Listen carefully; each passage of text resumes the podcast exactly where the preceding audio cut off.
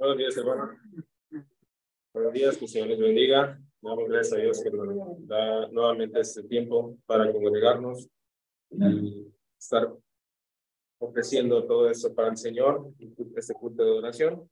Vamos a tomar el tiempo para estudiar la palabra, tu palabra. Vamos a hacer una oración. Así como estamos, con la debida reverencia, vamos a orar a nuestro Dios. Padre eterno, nuevamente, Dios Todopoderoso, nos dirigimos hacia ti para primeramente, Señor, agradecerte por todas tus bendiciones. Gracias, Padre, por todo lo que nos provee, Señor, de la vida misma, de la salud, del tiempo que nos concedes, del trabajo, de todo lo que nos das. Nos provees, Padre Celestial, las cosas espirituales, las cosas eh, materiales, de todo lo que tú nos has dado en Cristo, Padre. Gracias por todo ello. Eh, en este momento hemos eh, de disponer ese tiempo para eh, escudriñar tu bendita y santa palabra, para meditar en ella, Señor, y, buscar siempre eh, que nuestra vida pues se tome eh, pues ese rumbo, Señor, esa conducta, Señor, que tú requieres de cada uno de nosotros, de conducirnos conforme a ti te agrada, Padre Celestial, y no, y no para agradarnos a nosotros mismos, Padre, sino siempre hacer tu voluntad eh, tenemos siempre ese deseo, Señor, y rogamos para que eh, tú nos des el entendimiento, nos des la sabiduría, abran nuestros corazones y nuestra mente y podamos eh, recibir, Padre, tu palabra, entenderla, meditar en ella, reflexionar en ella y examinarnos también a, la luz de tu palabra para poder que sea, Señor, nuestra guía nuestra luz y nuestro camino, Padre Celestial. Bendícenos a todos los que estamos aquí presentes, nuestros amigos que nos acompañan,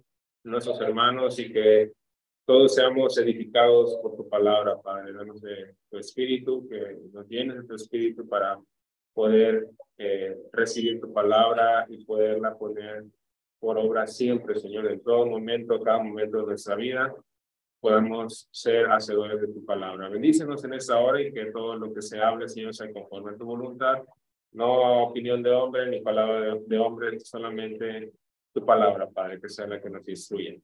En el nombre de Cristo Jesús, nuestro Salvador, pedimos y agradecemos todo esto. Amén.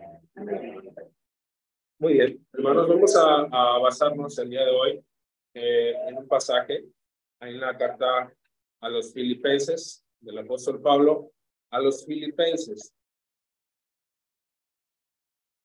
Vamos a tomar solamente una, una porción de eh, el capítulo número 2.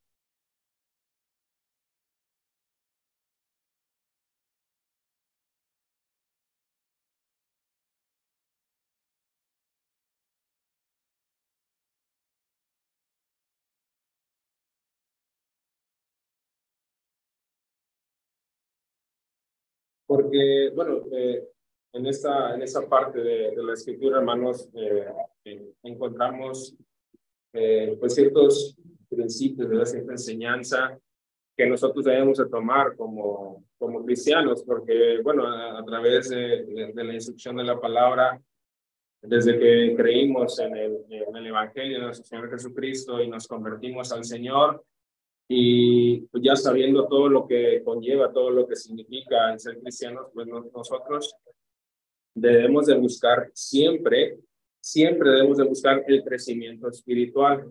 Eso es, es, parte importante de nuestra vida como cristianos, así como lo hacemos en otras actividades que tengamos en, en, en nuestra vida. En toda nuestra vida, nosotros sabemos que cada quien desempeña diferentes actividades, quizás en nuestro trabajo, con nuestra familia, muchas cosas que hacemos y, siempre pues buscamos el, el, el, mejoramiento de lo que realizamos, ya sea nuestro trabajo. Cuando iniciamos nuestro trabajo eh, o iniciamos un trabajo nuevo, pues muchas veces iniciamos pues con, con el desconocimiento de muchas cosas, pero conforme va pasando el tiempo, nuestro deber como trabajadores pues es ir creciendo ir mejorando en, nuestra, en nuestras labores, en, en, nuestras ocupaciones, en todo lo que, lo que hacemos, y así lo hacemos a lo largo de nuestra vida. Bueno, ahora que ya hemos entendido que, y que se, ha predicado. De, que, de lo que significa ser cristiano, de cómo tenemos que, que conducir nuestra vida, pues también debemos de buscar siempre el el, el crecimiento en nuestra vida espiritual. Es algo muy importante que debemos de tener presente siempre. Y es de lo que, eh, bueno, es la idea que, que, quisiera el día de hoy transmitir a través de este, de este pasaje, de, de esta parte de la, de la escritura, porque tiene mucho, ¿verdad?, de enseñanza y de lo que nosotros podemos tomar, recibirlo y llevarlo a, a nuestras vidas. Porque eh, el Señor nos ha llamado, ¿verdad? Somos cristianos, pero también nos ha llamado para como dice el verso aquí del capítulo número 2, vamos a, veamos lo que dice el, el capítulo número 2, verso número 15.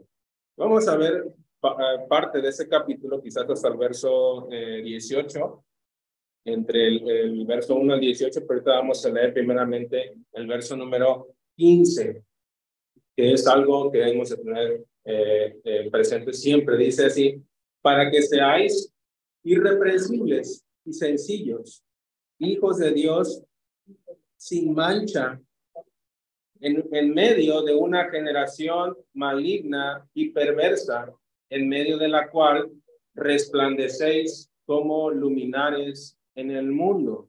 Es lo que nosotros hemos, eh, eh, el Señor nos ha llamado, entre muchas otras cosas, a hacer. Tenemos que ser luz en el mundo, luminares en el mundo.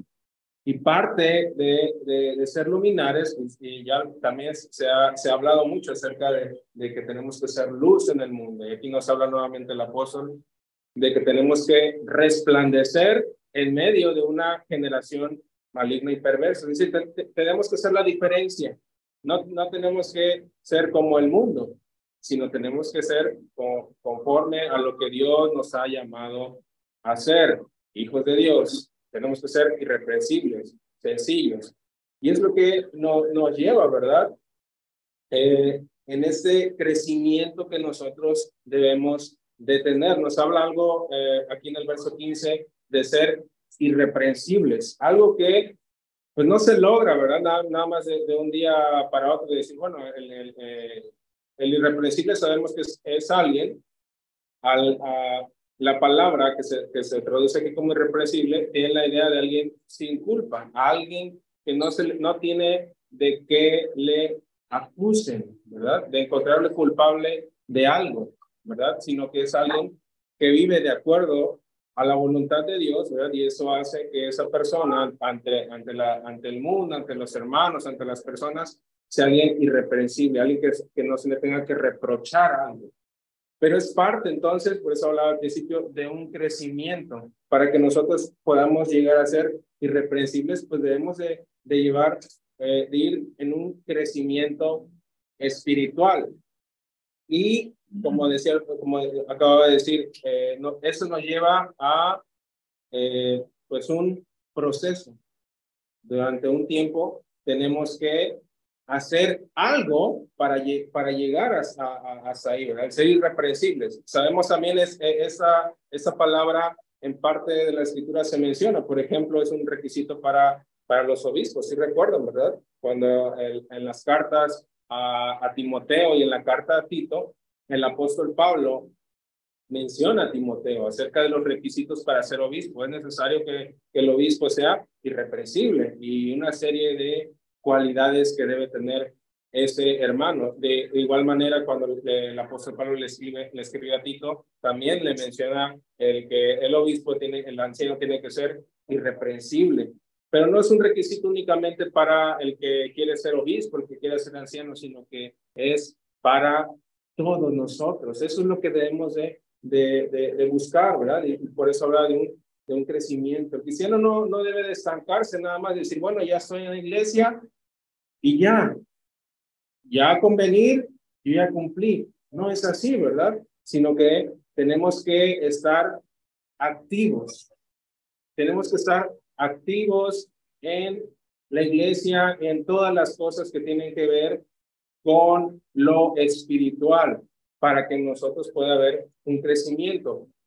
Pero debemos de, de, de empezar, ¿verdad? Por, la, por las motivaciones correctas, ¿verdad? Cuando queremos hacer algo, pues tiene que haber una intención siempre eh, en nuestro corazón, en nuestra mente, de querer hacer, hacer algo y siempre hay una intención detrás de lo que nosotros hacemos.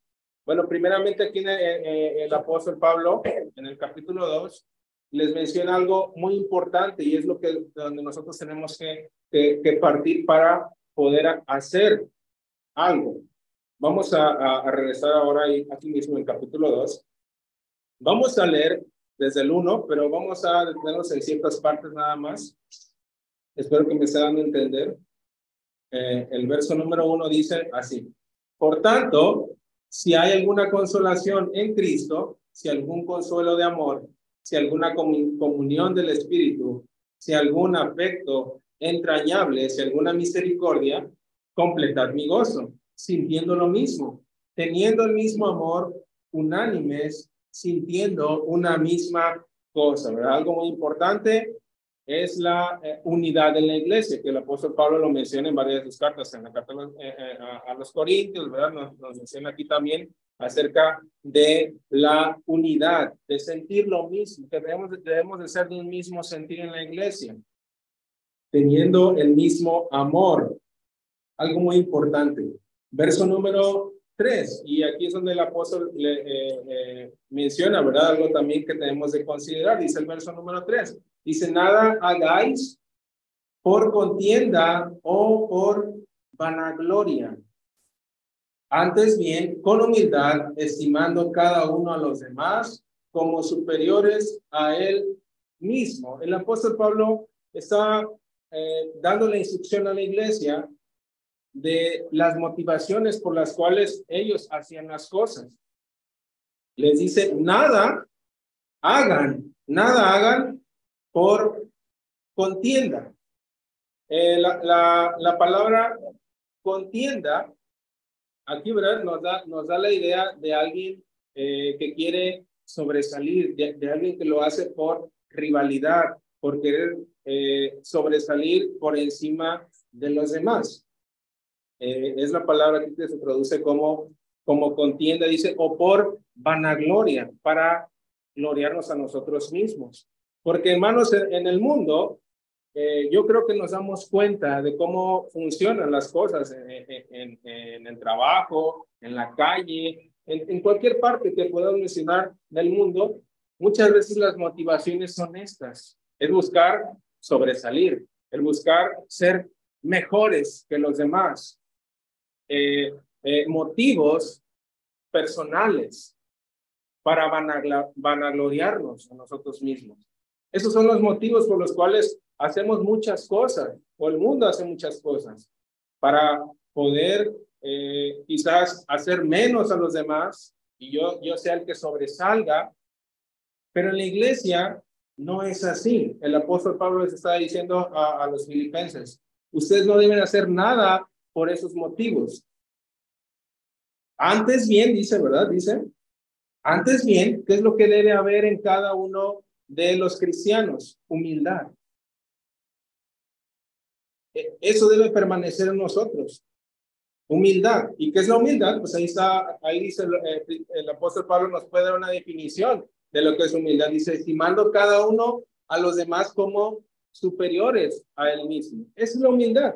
No sentirse más que los demás, sino dice, estimando a cada uno como superiores a mí mismo. Yo debo estimar, yo no debo sentirme más que nadie, por ejemplo, ¿verdad? Ese es el que, el que, el que hace ciertas funciones eh, en la iglesia, no debe sentirse más importante que aquel que no la está haciendo. siempre eh, el Señor cuida, ¿verdad? Nos llama a cuidar las intenciones de nuestro corazón.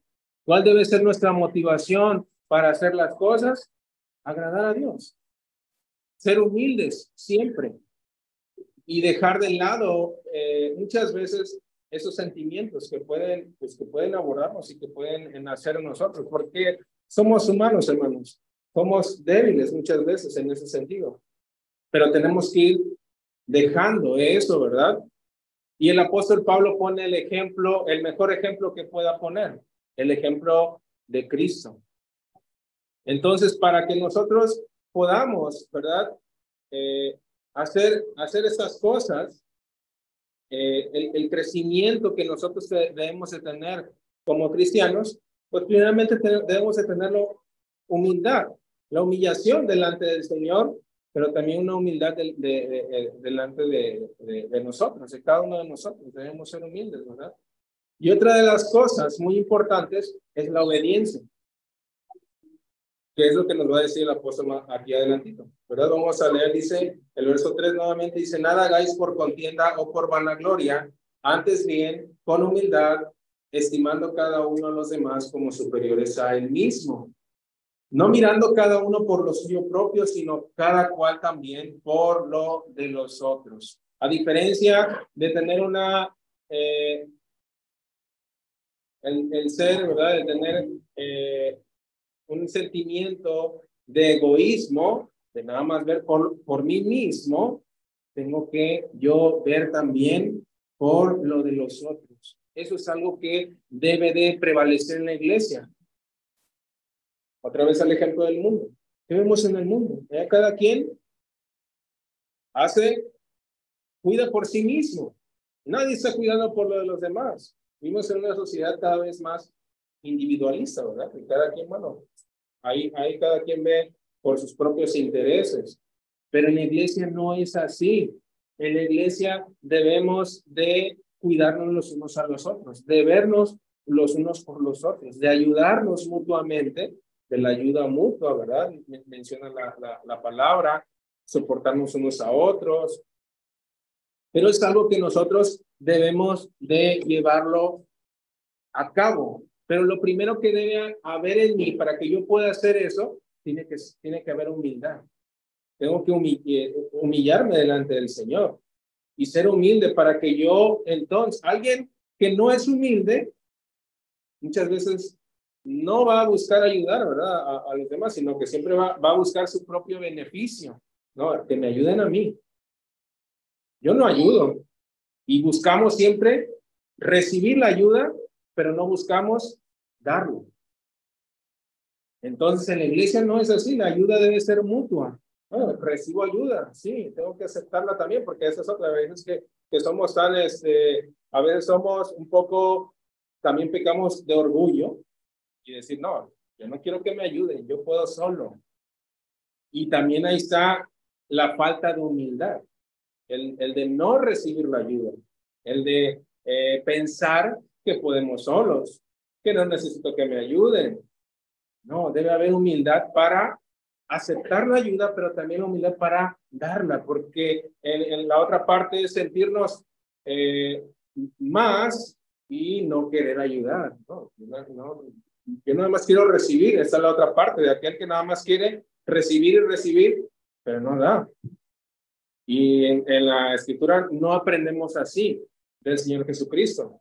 Dice que es más bienaventurado dar que recibir. Eso es lo que aprendemos de la palabra. Pero también aprendemos que si tenemos necesidad de algo, pues también recibamos esa ayuda. Eso está de las dos partes. Y, y está precisamente en eso, en la humildad.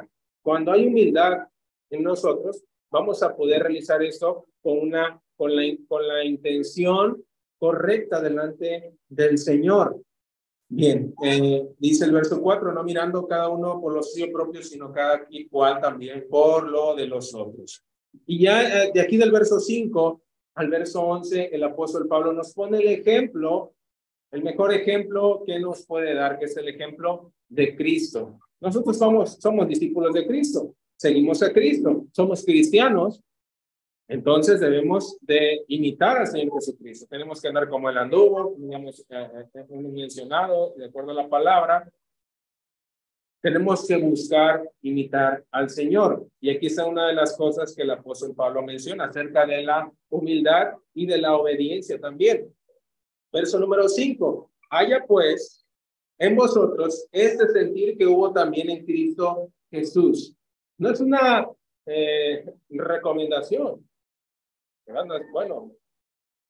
Tiene que haber eso en nosotros.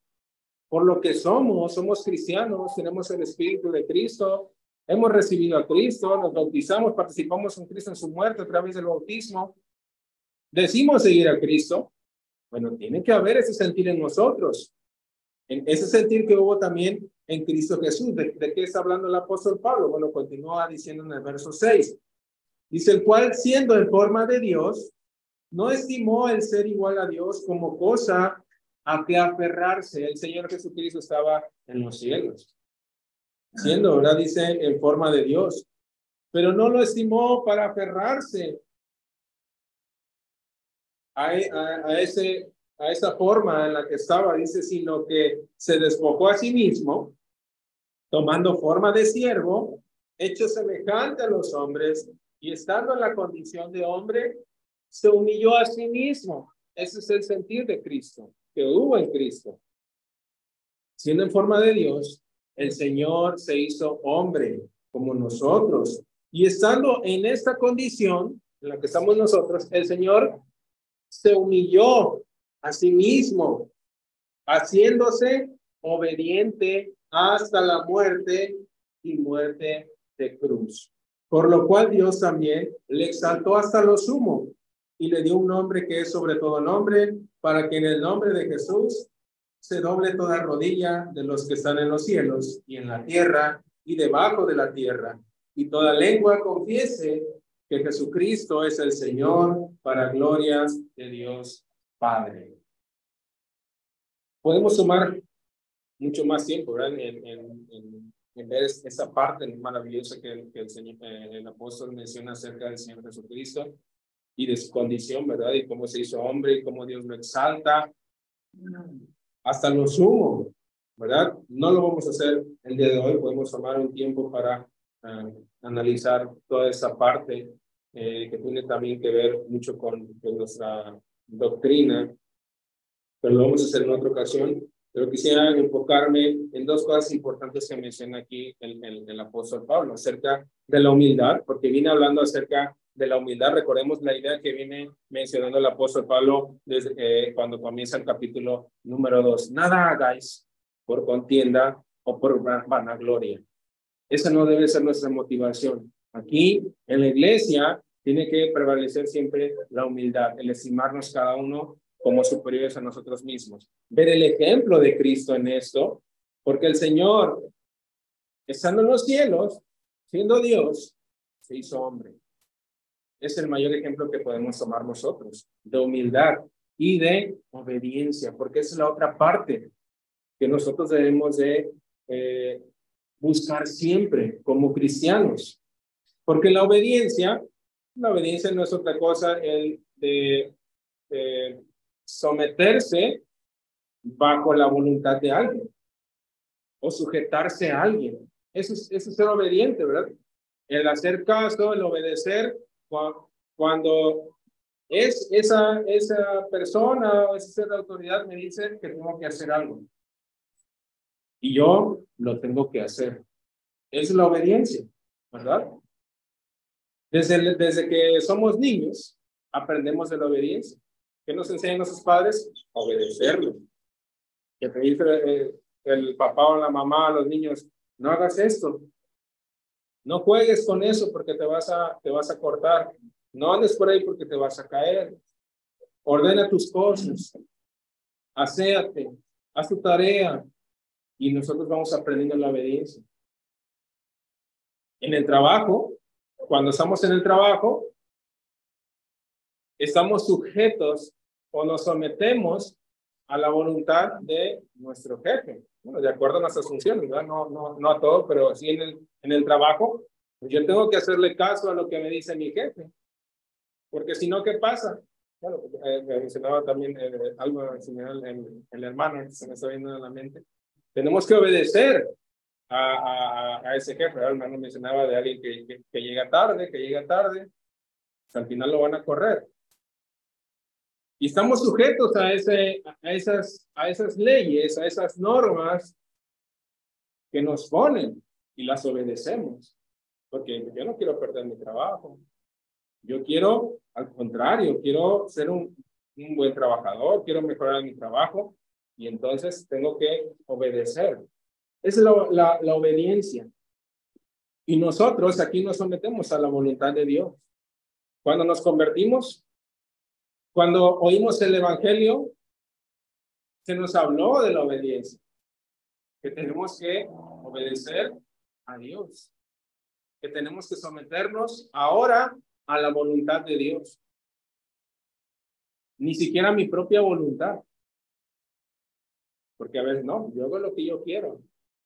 Pues sí, a lo mejor obedezco en mi trabajo, a lo mejor regañadientes, o porque pues, ya no me queda de otra. Pero en la iglesia no es así. En la iglesia nos sometemos a la voluntad de Dios, no a la fuerza. No es de manera forzosa, no es porque, híjole, ya tengo que hacerlo, no, sino que ahora tenemos que hacerlo por agradar al Señor, por amor al Señor, con humildad. Pero si no hay humildad en mí, pues también no va a haber sometimiento a la palabra de Dios. Si la palabra de Dios me dice, por ejemplo, huir de la fornicación, ¿qué es lo que yo tengo que hacer?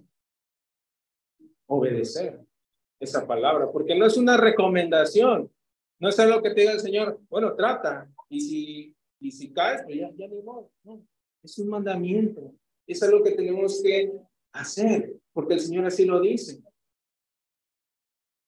Cuando el Señor nos habla, cuando el Señor nos dice que tenemos que hablar siempre con verdad, por ejemplo, poniendo ejemplos pues sencillos y que a veces nos cuesta trabajo, parecen sencillos, pero nos cuesta trabajo hacerlo.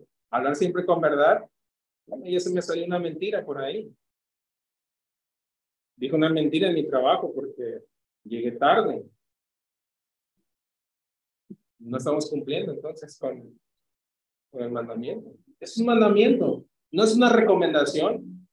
No son recomendaciones como a veces también en el trabajo hay ciertas bueno, recomendaciones que podemos tomar, pero en el trabajo a veces las recomendaciones también son, son, son cosas que, que son de a, también. O cuando eh, el Señor eh, nos dice, ¿verdad? Puedo mencionar muchas cosas, incluso hasta se me viene a la mente cuando nos habla la palabra, eh, no os unáis en yugo desigual con los incrédulos. ¿A qué le suena, hermanos? ¿A una recomendación? Es un mandamiento, es una instrucción, una ordenanza. No os unáis. Le dice, bueno, si pueden, únanse. Hablando, porque muchas veces lo llevamos al matrimonio, ya lo hemos comentado. Busquen casarse con, una, con un cristiano, con una cristiana. Bueno, ya si no, no. Una, no se unan en yugo desigual. Son mandamientos. Y ahí está la obediencia, nuestra forma de recibir la palabra. Y eso es lo que tenemos que buscar, el crecimiento espiritual. Eso nos habla del crecimiento espiritual. El de buscar cumplir con toda la voluntad del Señor. El Señor sabemos, hermanos, que no les no, no nos habla del Señor de que debemos de, de en nosotros entregarnos totalmente toda nuestra vida. El Señor no quiere una parte de nuestra vida. El Señor no quiere un día de la semana. El Señor no quiere una hora de nuestro día. El Señor quiere todo para Él.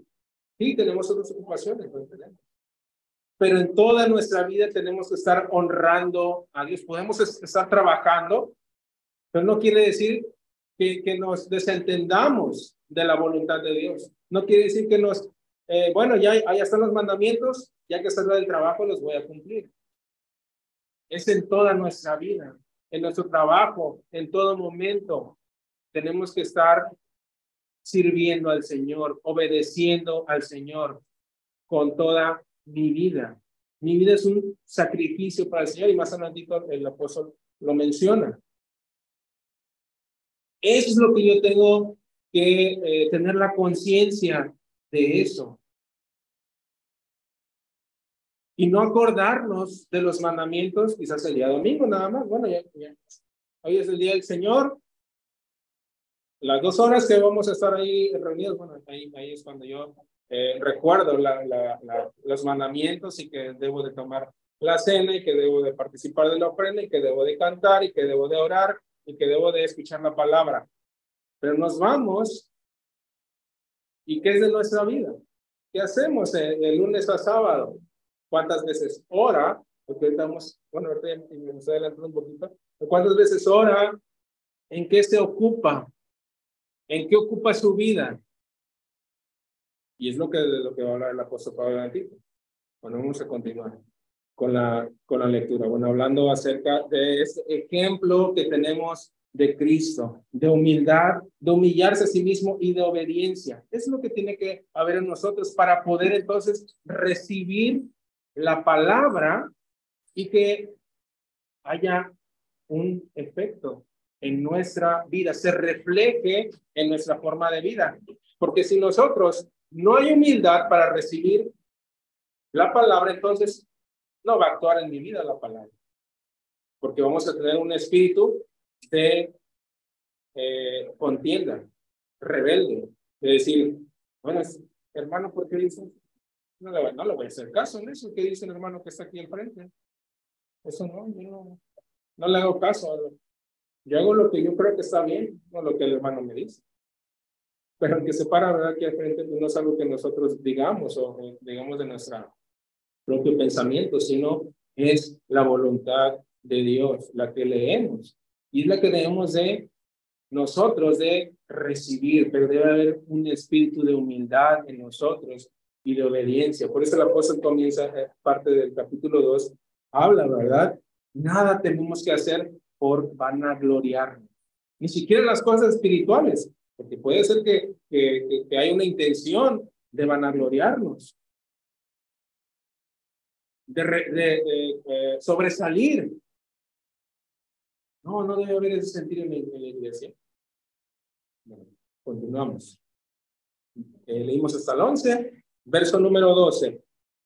Dice, por tanto, bueno, ya una vez dicho esto, como quien dice el apóstol, ya una vez hablándoles de que no tenemos que hacer nada por contienda o por gran gloria, tenemos que estimarnos como superiores a nosotros mismos, a los demás, y ver el ejemplo de Cristo, de, de su humillación y de su obediencia hasta la muerte y la muerte de cruz, dice el apóstol Pablo. Bueno, por tanto, amados míos, vemos aquí también el sentido del apóstol, del apóstol para con la iglesia, amados míos, como siempre habéis obedecido, le estaba reconociendo el apóstol, la obediencia de esta iglesia, es algo que a, lo largo de la, de la carta, pues les da, ¿verdad? Este, este sentimiento de gozo que él tenía por la obediencia de esta iglesia, por cómo se conducían.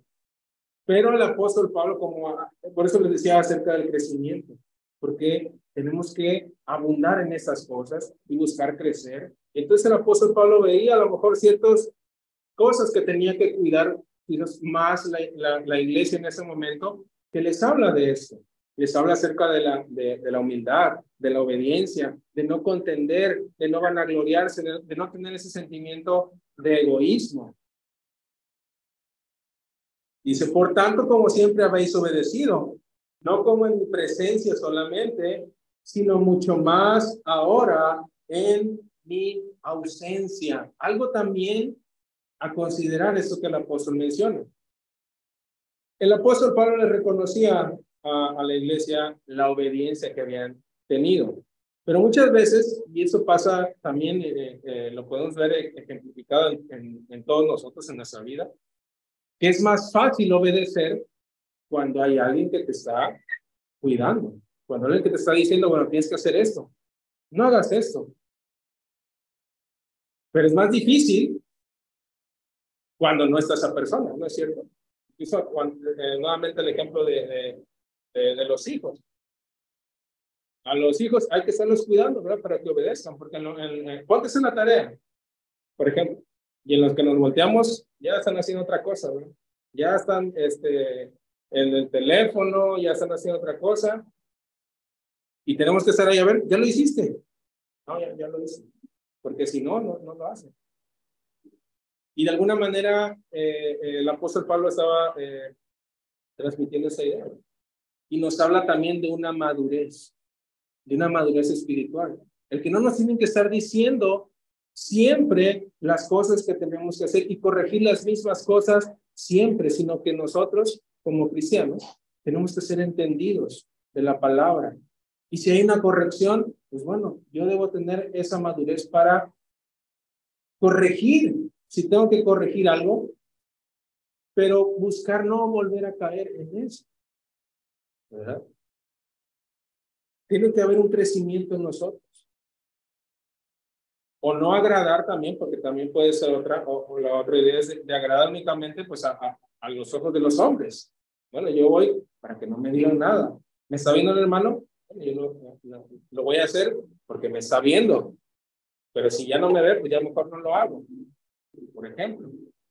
Sino que nosotros debemos de tener presente a quién estamos sirviendo. No estamos sirviendo al hermano. La iglesia no servía al apóstol Pablo, que era el que les estaba dando la palabra y que él se ponía en, en esa posición de, de, decirles, eh, por tanto, dice, amados míos, como siempre habéis obedecido, no como en mi presencia solamente, no solamente cuando estaba presente, sino que ahora que estoy ausente también son obedientes. Nos habla de que era una iglesia que cuidaba, ¿verdad? Esa parte de la obediencia que había entendido que tenemos que ser obedientes porque estamos sirviendo a Dios, estamos obedeciendo a Dios. El apóstol Pablo únicamente era un instrumento de Dios. Él estaba puesto por Dios para instruir a la iglesia. Pero al obedecer al apóstol, la iglesia estaba obedeciendo a Dios. Y así nosotros también, ¿verdad? Tenemos que obedecer, ser obedientes. No porque obedezcamos al que está aquí al frente, ¿verdad? la voluntad del que está aquí al frente, no, sino es que es la voluntad de Dios. Nosotros estamos transmitiendo nada más el mensaje. ¿Se acuerdan de, de Moisés? ¿Cómo es que le hablaba al pueblo? Pero Moisés no hablaba sus palabras. Hablaba todo lo que Dios le decía. Y el pueblo tenía que obedecer. Pero cuando hay un espíritu de contienda, ¿qué es lo que hacemos? Y más adelante voy a decir también de murmuración. Este, ya no, ya, ya es, murmurar. Cuando hay un, un descontento por la instrucción. Y es lo que nosotros tenemos que quitarnos para que seamos, como más adelante dice, irreprensibles. Sí, estamos sirviendo al Señor, pero tenemos que examinarnos y darnos cuenta si hay esos detalles en, nuestra vida y quitarlos. Bueno, continuamos. Porque el apóstol Pablo también nos eh, menciona aquí algo muy importante. Dice, sino mucho más ahora en mi ausencia, habían obedecido no solamente en su presencia, sino también en su ausencia del apóstol. La iglesia en, Filipos era una iglesia obediente a Dios. Dice, continúa el verso 12, ocupaos en vuestra salvación con temor y temblor.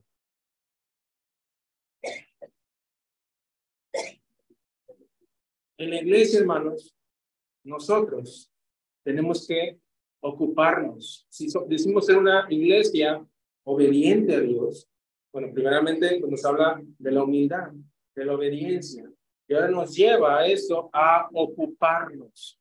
Y hace ratito mencionaba. El ocuparse no tiene, eh, eh, nos habla acerca de trabajar en algo, es decir, ocuparse en algo. Cuando alguien nos dice, bueno, este, por ejemplo, les hablo por teléfono, bueno, ¿qué estás haciendo? Estoy ocupado, estoy en trabajo, estoy haciendo esta labor. Es decir, está realizando cierta labor, cierto trabajo. Ese, ese es el ocuparse. ¿Y qué nos dice el apóstol? ¿Qué nos manda la palabra de Dios? ¿En qué tenemos que estar ocupados? En nuestra salvación. ¿En qué nos ocupamos? Por eso hace rato mencionaba. ¿En qué nos ocupamos el resto de la semana? Ahorita pues, estamos, ¿en qué estamos ocupados? Bueno, estamos dándole al Señor, ofreciendo al Señor servicio de oración. Estamos ocupados en, en estudiar la palabra. Y el apóstol aquí nos, nos dice que nos debemos ocupar en nuestra salvación.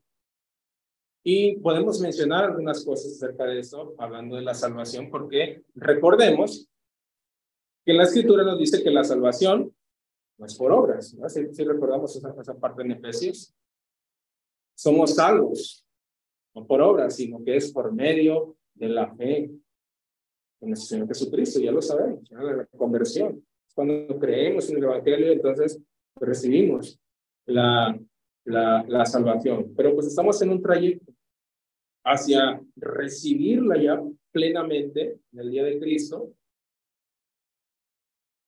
Y que en ese trayecto, en ese camino, tenemos que buscar ocuparnos en esa salvación. Vamos a, poner un separador ahí. Y vamos a ir a Romanos. Romanos, atrasito, Romanos 8.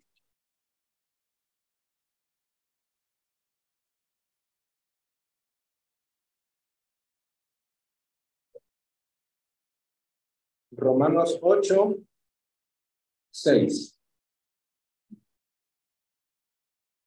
Porque, Romanos 8, 6. Porque el ocuparse de la carne es muerte. Pero el ocuparse del espíritu es vida y paz. ¿Qué es lo que debemos de buscar como cristianos?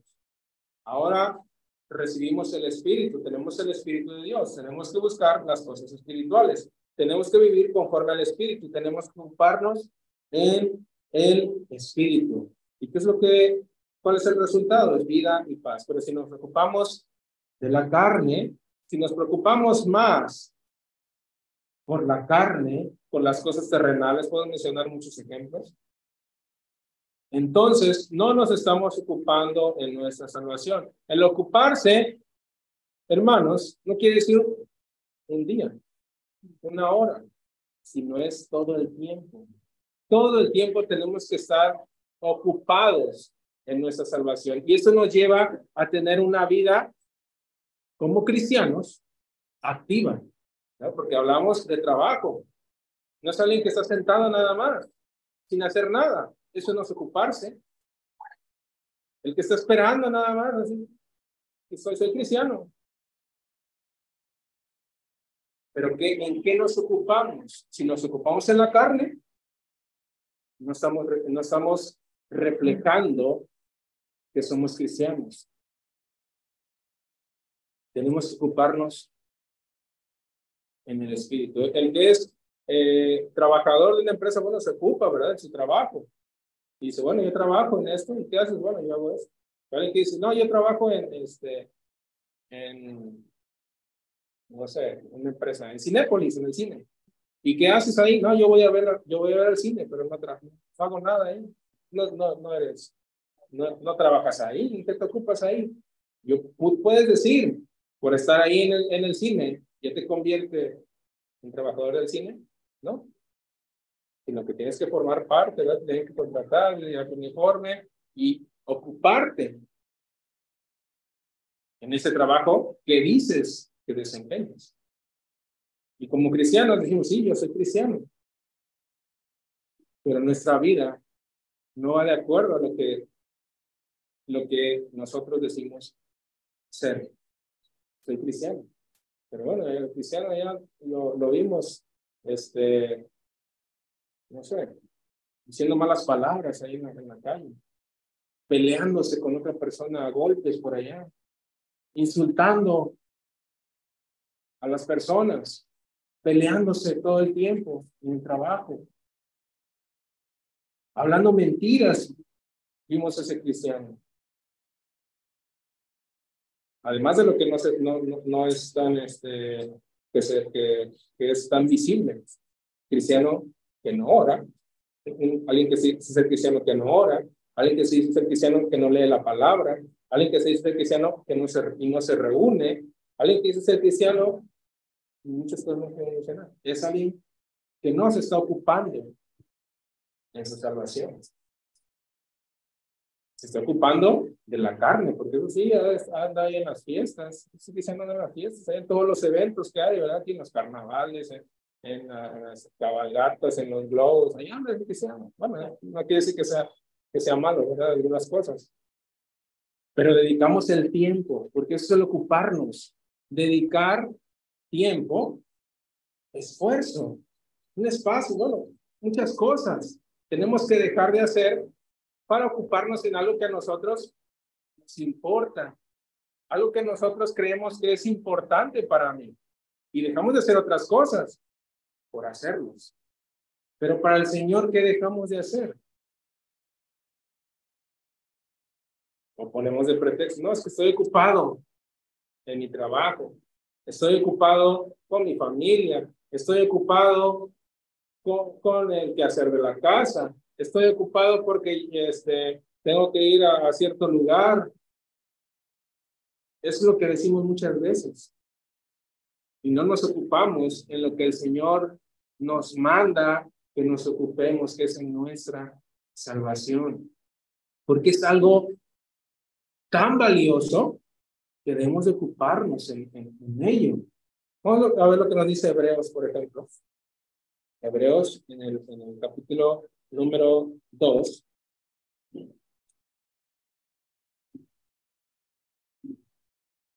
Capítulo número 2, versículo número 1.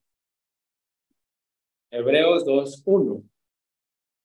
Por tanto, es necesario que con más diligencia atendamos a las cosas que hemos oído, no sea que nos deslicemos.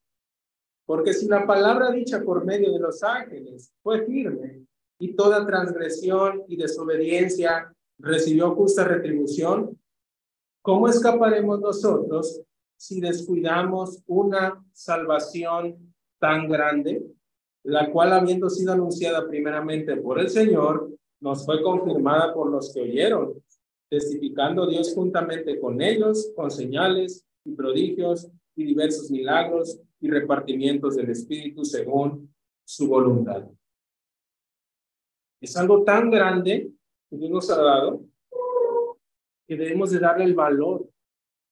Y cuando nosotros le demos el valor que merece, lo vamos a poner encima de todas las demás cosas. Pero si para nosotros es más importante las cosas terrenales, es más importante mi trabajo, es más importante mi, mi diversión, es más importante mi tiempo, es más importante estar en casa. Entonces la salvación no nos vamos a ocupar en ella, no le estamos dando el valor que tiene la salvación. Dice que, que ¿cómo escaparemos nosotros si descuidamos una salvación tan grande? está poniendo, ¿verdad? Eh, el escritor aquí el ejemplo de la palabra dicha con anterioridad en, el Antiguo Testamento, específicamente, ¿verdad? Dice, si la palabra dicha por medio de los ángeles fue firme, tenemos ejemplo de ella en el Antiguo Testamento, cuando los ángeles venían y hablaban a los hombres. Fue firme, dice, y toda transgresión y desobediencia recibió justa retribución. ¿Cómo escaparemos nosotros? Dice si descuidamos una salvación tan grande. Una salvación, dice que primeramente fue anunciada por el Señor, directamente el Señor Jesucristo. Anunció esa salvación tan grande. Entonces, cuidémosla, hermanos. Démosle el valor que tiene la salvación. Ocupémonos en la salvación. ¿En qué nos estamos ocupando nosotros? Hagamos, hagamos el, el, ejercicio de, de, de, recordar qué hago a lo largo de, de, la semana. ¿Qué es lo que tenemos que hacer? Otro ejemplo, podemos mencionar lo que nos dice el apóstol Pedro en el Tito, en la segunda carta.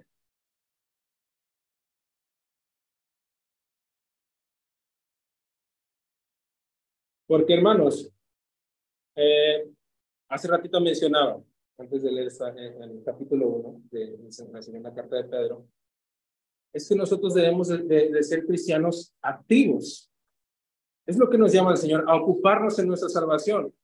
Porque el contrario, lo contrario de ocuparnos, es que es, es ocuparnos, el no, el no hacer nada.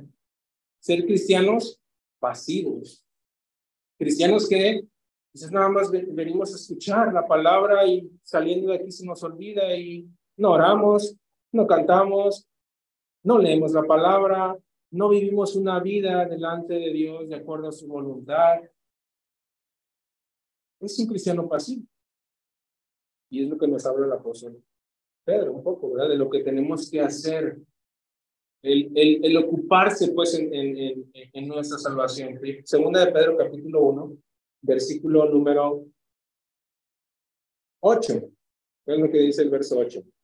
Dice, porque, 1.8, porque si estas cosas están en vosotros, no os dejarán estar ociosos, ni sin fruto en cuanto al conocimiento de nuestro Señor Jesucristo.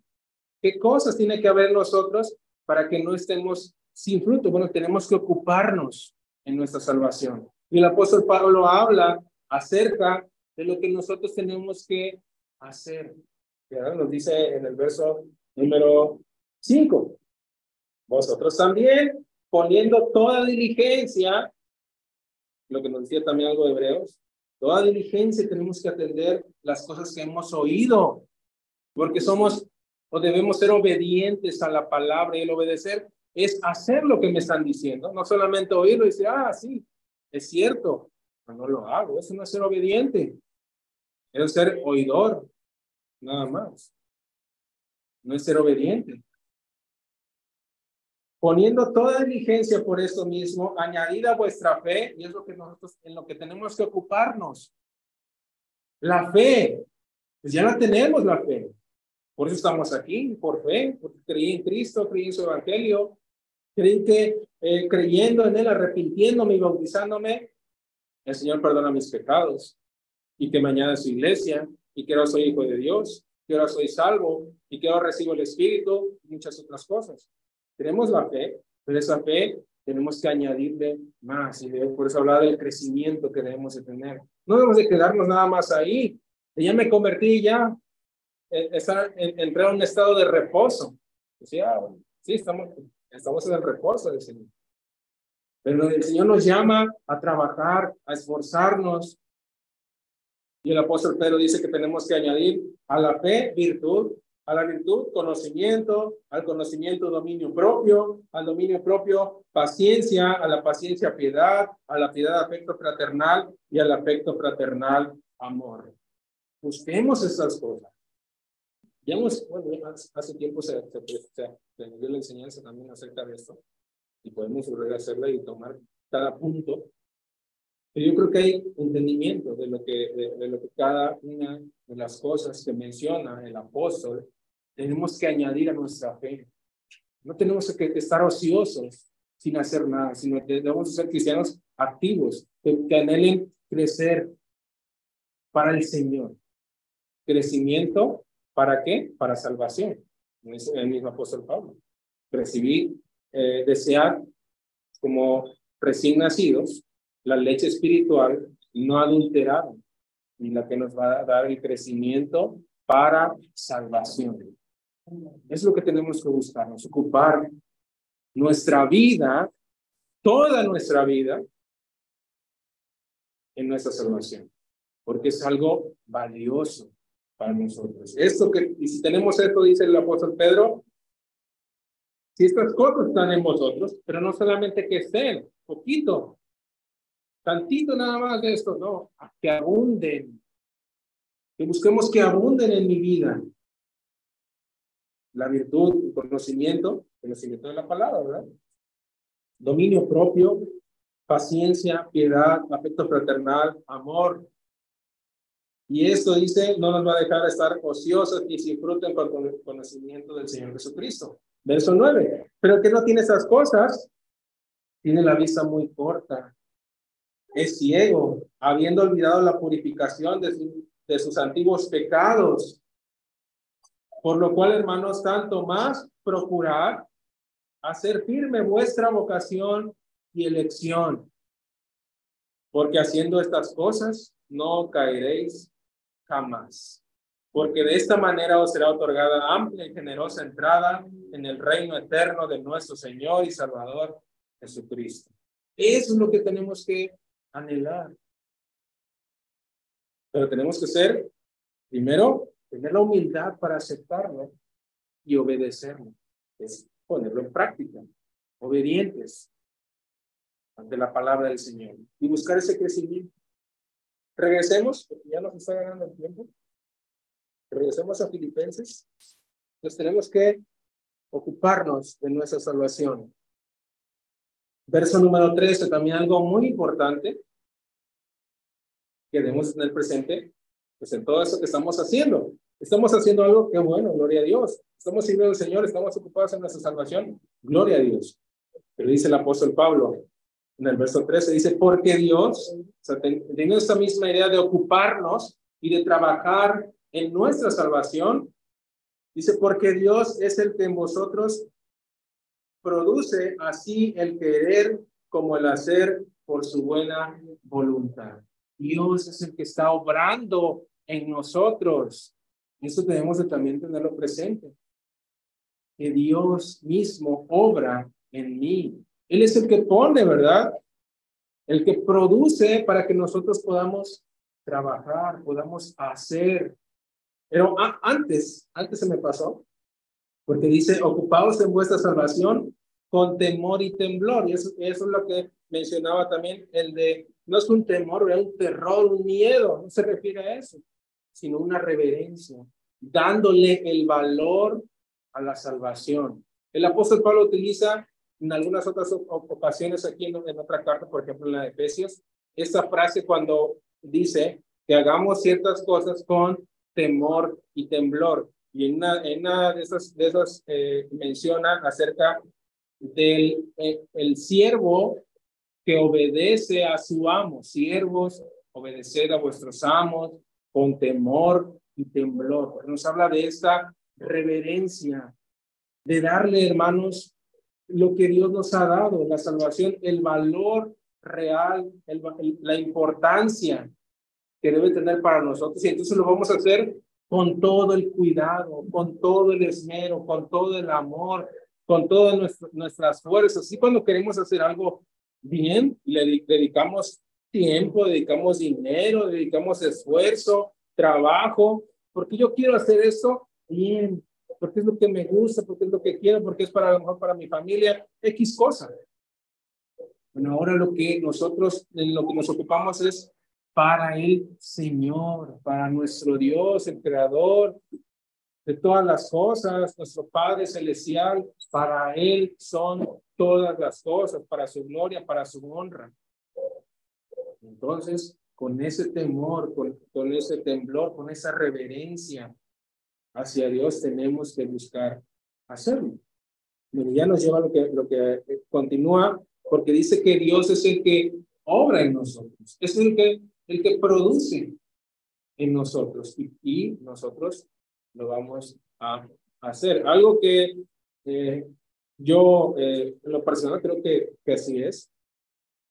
Es algo que no se puede comprender quizás, porque el Señor nos llama a hacer, a esforzarnos, a trabajar, a poner nuestro corazón para servirle y al mismo tiempo el Señor nos dice que Él es el que está obrando en nosotros. Él es el que produce el querer, pero también el hacer, la intención, las ganas pues, de, de hacerlo, pero también el llevarlo a cabo. Es Dios obrando en nosotros por su espíritu. Porque esta palabra, hermanos, que estamos leyendo, no cabe aclararlo, ¿verdad? No es para todos, no es para el inconverso, no es para el mundo. decir, este, eh, a, las personas que son incrédulos, decirle, es, ocúpense su salvación, ¿no? Porque primeramente sabemos que la salvación es por, la, por que es lo que se le predica a las personas de Cristo y que a través de la fe en Cristo pueden recibir la salvación. Pero ya nosotros, estando, ¿verdad? Ya en esta posición de estar en Cristo, teniendo la salvación, nosotros tenemos que ocuparnos ahora de esa salvación que Dios nos da y no descuidarla. Porque pues también podemos llegar, ¿verdad? A, a descuidarla, encontrarnos en una, en una condición en la que ya no hay vuelta atrás, de condenación podemos caer. Muy bien, verso número 14. Dice, hace todo sin murmuraciones y contiendas. Vemos que lleva la misma idea del apóstol, porque algo similar mencionó al inicio del capítulo, cuando dice, nada hagáis por contienda por vanagloria. Ahora dice, haced todo, primero, nada hagan, nada hagan por contienda o vanagloria. Ahora, hagan todo sin murmuraciones y con, ni contiendas. Eso es lo que tenemos que hacer, ahorita lo he mencionado. Nosotros, y, y lleva la idea el apóstol de lo que sucedía, recuerdan, en Éxodo, en el desierto, cuando el pueblo murmuró contra Moisés. Cuando lo, saca de Egipto, lo lleva en el desierto y se encuentran eh, las aguas amargas y eh, Dios las, las vuelve dulces y el pueblo empieza a murmurar, a hablar en contra de, ya, nos, ya nos sacaron de Egipto para traernos al desierto, estábamos mejor allá. Empieza a murmurar y es el, el murmurar, el quejarse. Incluso no, no es necesario que se, que se diga únicamente, sino a veces para sí mismo. Nos quejamos, murmuramos para nosotros mismos. Es, hermano, ya, ya, como que ya estamos murmurando, incluso hasta, o, hasta a veces hasta torcemos la boca. Con eso ya, ya estamos murmurando, porque estamos teniendo un pensamiento de, de, de, contienda, de no estar de acuerdo con algo. Y el apóstol nos llama a no, a, no a, hacer todo sin eso, sin murmuraciones y contiendas, que la murmuración también lleva, pues naturalmente va a llevar una contienda. La contienda es el de, tiene la idea de discutir, de debatir, decir, bueno, yo no estoy de acuerdo con eso, yo no estoy de acuerdo con el otro, yo no estoy de acuerdo. hermano, entonces, ¿en qué, está, ¿en qué está de acuerdo usted? Siempre y cuando estemos, ¿verdad? Como al principio dijo el apóstol Pablo, en un sentir, en una misma enseñanza, una misma doctrina, porque cuando hay una, un desacuerdo en cuanto a la doctrina, bueno, tenemos la obligación de estar en desacuerdo con aquel que va en contra de la doctrina de Cristo, ¿verdad? Estamos hablando en un entorno en el que estemos con la doctrina verdadera. Pero si tenemos ese espíritu de, contienda, de murmuración, dice el apóstol, no, lo hagamos todo sin eso. ¿Para qué? Para que seamos, dice, irreprensibles. Eso nos va a llevar a ser entonces irreprensibles. No si no, ese hermano nunca está de acuerdo con nada. Ese hermano siempre anda murmurando de los demás, de lo que dice el hermano. Y nosotros no debemos de ser así. Éramos quizás en el mundo, a lo mejor éramos este, aquellos que nos, nos gustaba involucrarnos en, en, en, en, este, en, la, en la política, porque es la, en la política normalmente así somos, ¿no? Empiezan a debatir y a, a, discutir y, y, a muchas personas les gusta esto, ¿verdad? Debatir y este, este, buscar no estar de acuerdo con otra persona y, poner su punto de vista con intenciones, pues, algo que no son espirituales. Pero cuando estamos en la iglesia debemos dejar de lado eso. Y al contrario, tenemos que ayudarnos entre nosotros, dejar murmuraciones, dejar contiendas y buscar basarnos siempre en el amor, como mencionó el apóstol Pablo al inicio, sintiendo lo mismo, teniendo el mismo amor. Y teniendo eso, no nos va a dejar, no, no, no nos dejaremos llevar por, por esas murmuraciones y contiendas. Dice entonces el verso 15, ya para finalizar, estamos pasando del tiempo, hermanos. Dice, para que seáis irreprensibles y sencillos. La palabra aquí sencillos, hermanos, buscando eh, eh, la, la, la, definición, la etimología de la palabra, eh, tiene la idea de, de eh, sin mezclarse y nos da una idea de también de, de permanecer puros. La palabra que también se traduce aquí como sencillos el no contaminarnos. Y va, yo va, voy, más con esa idea por lo que continúa diciendo el apóstol. Tenemos que ser irreprensibles, que ya mencionamos al inicio, que no haya algo de, de, lo que se le encuentre culpable. Se le puede señalar a alguien, a un hermano, ese hermano, lo, lo, yo lo vi robando, por ejemplo. ¿Cómo? Si el hermano, al contrario, ese hermano ayuda a los necesitados, ayuda a los hermanos que tienen necesidad como que no, no encaja esa acusación con el hermano por la vida que él lleva. Es, es alguien irreprensible. Ese hermano yo lo vi tomando. No, el hermano si nunca en su vida ha tomado. No entre esa posesión por la vida que lleva, por cómo se conduce ese hermano. Es alguien irreprensible. No se le puede reprender de algo porque con su misma vida da, demuestra lo contrario, una vida consagrada al Señor, una vida que busca agradar a Dios. Y seamos sencillos. Como decía, la idea es de no mezclarnos, de no contaminarnos. En este caso, pues con el mundo. ¿Por qué? Porque viene la idea que termina el, el apóstol cuando dice, hijos de Dios sin mancha en medio de una generación maligna y perversa. Estamos en una en un mundo lleno de contaminación. Por eso debemos de tener cuidado de no contaminarnos. No estamos fuera del mundo, no estamos apartados del mundo, sino que vivimos en medio del mundo y por eso tenemos que resplandecer, tenemos que ser la diferencia, diferenciarnos del mundo. Por eso llama el, Señor a ser luminares, y no, como dice en Romanos, no conformarnos, no tomar la forma del mundo, no dejarnos arrastrar por la filosofía, la ideología del mundo.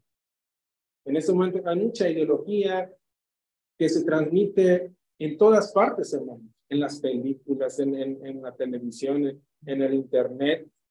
Ideologías que van en contra de la voluntad de Dios. Nuestro deber es no principalmente por nuestros hijos, que están creciendo con, con todo este bombardeo, esta ideología del mundo contrario a la voluntad de Dios. Nuestro deber es cuidar esa parte, pero también nosotros no dejarnos arrastrar por esas ideas.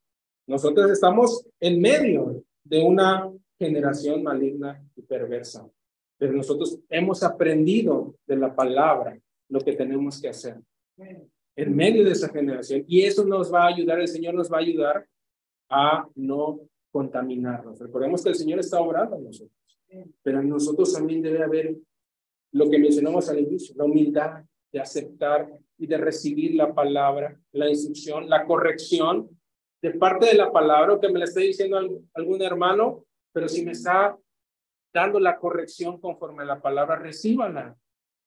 Reciba esa corrección y sea humilde para aceptarla y para poder y para corregirla y seamos obedientes en lo que Dios nos manda. Y entonces el Señor va a obrar en cada uno de nosotros. No nos vamos a poner a, a, esperar, bueno, el Señor no me dio ganas hoy de ir al, servicio. No, se trata de eso, ¿verdad? Nosotros también participamos también en esta labor. Por eso nos está diciendo el Señor, ocúpense en su salvación. Si no dijeron, no nada, yo voy, yo voy a, obrar. Está, está obrando en nosotros pero también nosotros formamos parte activa en, esa, en ese servicio, en esta ocupación que es para el Señor. Y debemos de esforzarnos, debemos de buscar el crecimiento, anhelar el crecimiento para poder agradar mejor al Señor, para que abunde más. Si ya estoy haciendo esto, qué bueno, pero busquemos abundar más y más en estas cosas, en las espirituales, en las que sabemos que son eternas, son las que recibimos del Señor. Bueno, ya con esto finalizamos, hermanos. Este, vamos a terminar de leer nada más. Eh, ya me perdí un poquito. En el 15, ¿verdad? Dice que eh, eh, para que seáis irreprensibles y sencillos, hijos de Dios, sin mancha en medio de una generación maligna y perversa, en medio de la cual resplandecéis como luminares en el mundo. Asidos de la palabra de vida, para que en el día de Cristo yo pueda gloriarme de que no he corrido en vano, ni en vano he trabajado. Y aunque sea derramado en libación sobre el sacrificio y servicio de vuestra fe, me gozo y regocijo con todos vosotros. Y asimismo gozaos y regocijaos también vosotros conmigo. Mencionaba hace ratito acerca de eso, ¿verdad? De que nosotros somos una ofrenda para el Señor, nuestra vida misma como dicen romanos, debemos de presentar, como, presentarnos ante Dios como un sacrificio vivo. Y el apóstol Pablo aquí tiene también esa misma idea que menciona en Romanos y habla acerca de él, dice, aunque yo sea derramado en libación, y ahora que estamos hablando un poco de, la, de, la, de las ofrendas en, los días miércoles, ¿verdad? Levítico, la libación era, era parte también de, de estas ofrendas que se presentaban a Dios. Eh, la libación era lo que se derramaba en, en ese sacrificio, algo líquido, era vino, era aceite, que se, que se derramaban para que eh, pues dieran ese olor grato, ¿verdad? Este, delante de Dios.